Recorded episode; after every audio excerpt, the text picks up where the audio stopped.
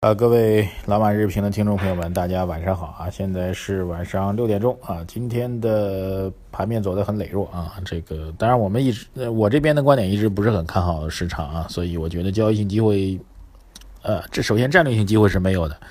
如果非要说有的话，那也就是一个一些交易性的机会。那那么交易性机会就看你要不要参与，或者有没有这个能力去参与了啊，并不是人人适用。呃。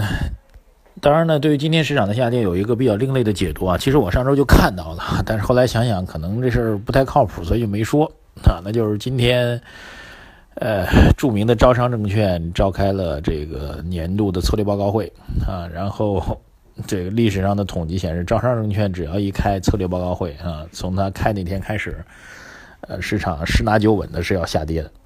所以很悲催啊！今天居然 又下跌了。这招商证券的策略报告会实在是没法开了。呃，上周就看到这个说法，但是我个人觉得无稽之谈吧。这个显然是没有任何道理嘛，对吧？呃但是没办法啊，这股市当中的这有些这个魔咒啊，就像是当年郑少秋演的那个所谓秋官魔咒吧。郑少秋的电视剧或者电影一上映，马上股市就必然暴跌，所以没有任何道理。那他就是回回都成，你说怎么办呢？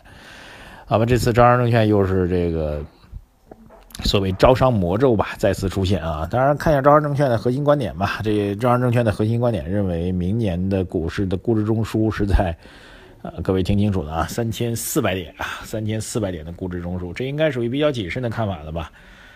嗯，因为今天的指数就在三千四百七十点报收的嘛，所以 意味着这个现在的点位就是估中枢，所以基本上也没什么空间了哈，这偏悲观的一个看法啊。呃，然后我个人的看法呢，这个主要还是基本面的制约吧。那么之前的市场走强呢，应该还是为了年底做一些业绩，然后做一些交易性的、策略性的机会哈，并不具备战略性的投资价值。好吧，而且我之前觉得一些具有战略性投资价值的股票啊，就是说的这个明显跌破净资产，然后基本面还是比较稳定的啊，然后现金分红的比例比较高的这些股票，但迅速上涨之后呢，就会把它这个投资价值就已经给吞掉了。所以实打实的讲，现在实在是没有什么好的板块或者个股，我觉得确定性确实比较高，值得去玩一把的没有。所以不妨耐心等等吧，嗯，也许市场调到一定的低位之后会把价值跌出来呢，对不对？或者调到一定低位，伴随着我们期待中的宏观数据转好，伴随着我们期待中的改革牛的出现，呃，让这些股票的投资价值显现呢？只是现在还没有出现，没有出现，您不妨去休息休息哈。所以，呃，其实炒股时间长的人就知道，真正的高手并不是说每天在市场操作的人，真正的高手是在市场当中懂得休息的人啊，那才是真正的高手。希望大家能够接受我的理念吧，好吧。我看一下大家的留言给我啊。这个网友最爱夏天，他说：“你好，我也想要您的签名书啊，叫做纪伟华，来自于江苏常州。我们已经收到您的留言了。”张丽玲啊，张丽玲，我不念了啊，因为这个是有一些人身攻击啊，当然不是攻击我啊。何毅，他说：“马博士，请教美国加息仅仅是因为其国内经济数据转好这一个原因吗？他会不会考虑全国全球经济，特别是欧洲正在衰退？”如果老美加息，美元走强，大宗商品继续承压至通货紧缩，全球经济岂不是两极分化加剧了吗？如果如此，老美是不是用其美元地位在干一些损人利己的勾当？欧央行怎么能默认它加息呢？啊，这个可以很明确、很负责任、很直接的告诉您啊，美国人的货币政策从来都不考虑外部的因素啊，而且美国的货币政策。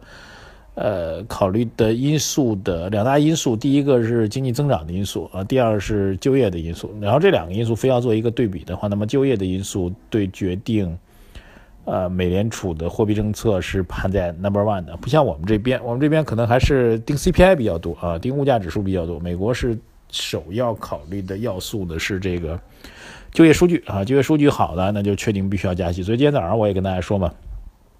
由于周末的非农就业数据远远好于预期，所以美联储很多人有点自己扇自己嘴巴子啊，说我们上次就应该加来着啊，九月份就该加来着，为什么没加呢？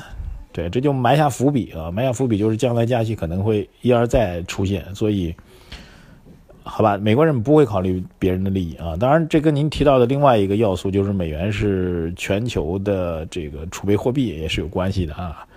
所以美国美国人不是有句名言嘛，说美元是我们的货币，是你们的问题，就是这个概念啊，就是你们再有本事，我美元再贬值，我美元再烂，那我的成本，我我印印刷一张美元，印刷一张一百块钱的美元，付出的成本就那点纸，那点油墨。那我这一百美元再贬值，我在全世界各地买东西，你们还是认的，所以美元就是就这么霸权嘛，你也可以理解为霸权。但这霸权呢，就是你总得认吧，总得有一个这个超级大国吧，总得有个老大吧，对吧？网友开始懂了，他说求老马赠书啊，重阳，他说这个问我们在哪抽奖啊，谢谢。洪江啊，刘洪江先生应该是来自于我们上海的长宁区虹桥路的，收到啊。然后常自立啊，来自于浙江杭州，欢迎您。吴华忠，吴华忠来自于广东清远，欢迎啊。万分之一呃，来自于安徽合肥啊，您要留下您的联系的方式。杜来自于蔡伟如啊，是蔡伟如先生吧？应该是来自于福建泉州晋江。吕云婷啊，说这个。他是对对我提出的批评啊，他说这个当上十大节清之后，日日评就消失了哈，我没有消失呀，我每天都在发呀，早每天两次都有，而且我建议他刷新。他说八号没有早评，晚评也没收到，想听您对市场的见解，但是感觉您敬畏了晚上湖，结束今年丢弃了人的日评了。我不跟您搬杠，但是我看到就是这样。那我们确实是在每天都在更新啊，这个您吕云婷如果能够收到我们这个。语音今天的节目的话，不妨把你手机留下来，我会请工作人员跟您联系。潘宇啊，来潘昌亮啊，来自于广州天河，欢迎您。陈嘉林啊，网名网名叫做在黎明前崛起啊，来自于广东汕头。呃，好像这个汕头的朋友叫陈家的多啊，我有个朋友也是汕头人，叫陈嘉兴啊。谢云峰给了我一个股票的一个示意图啊，你要表达什么意思呢？还有一位啊，留言叫陈光标，谢谢你。我们来看问题吧，比较有意思的问题啊，来跟大家聊聊啊。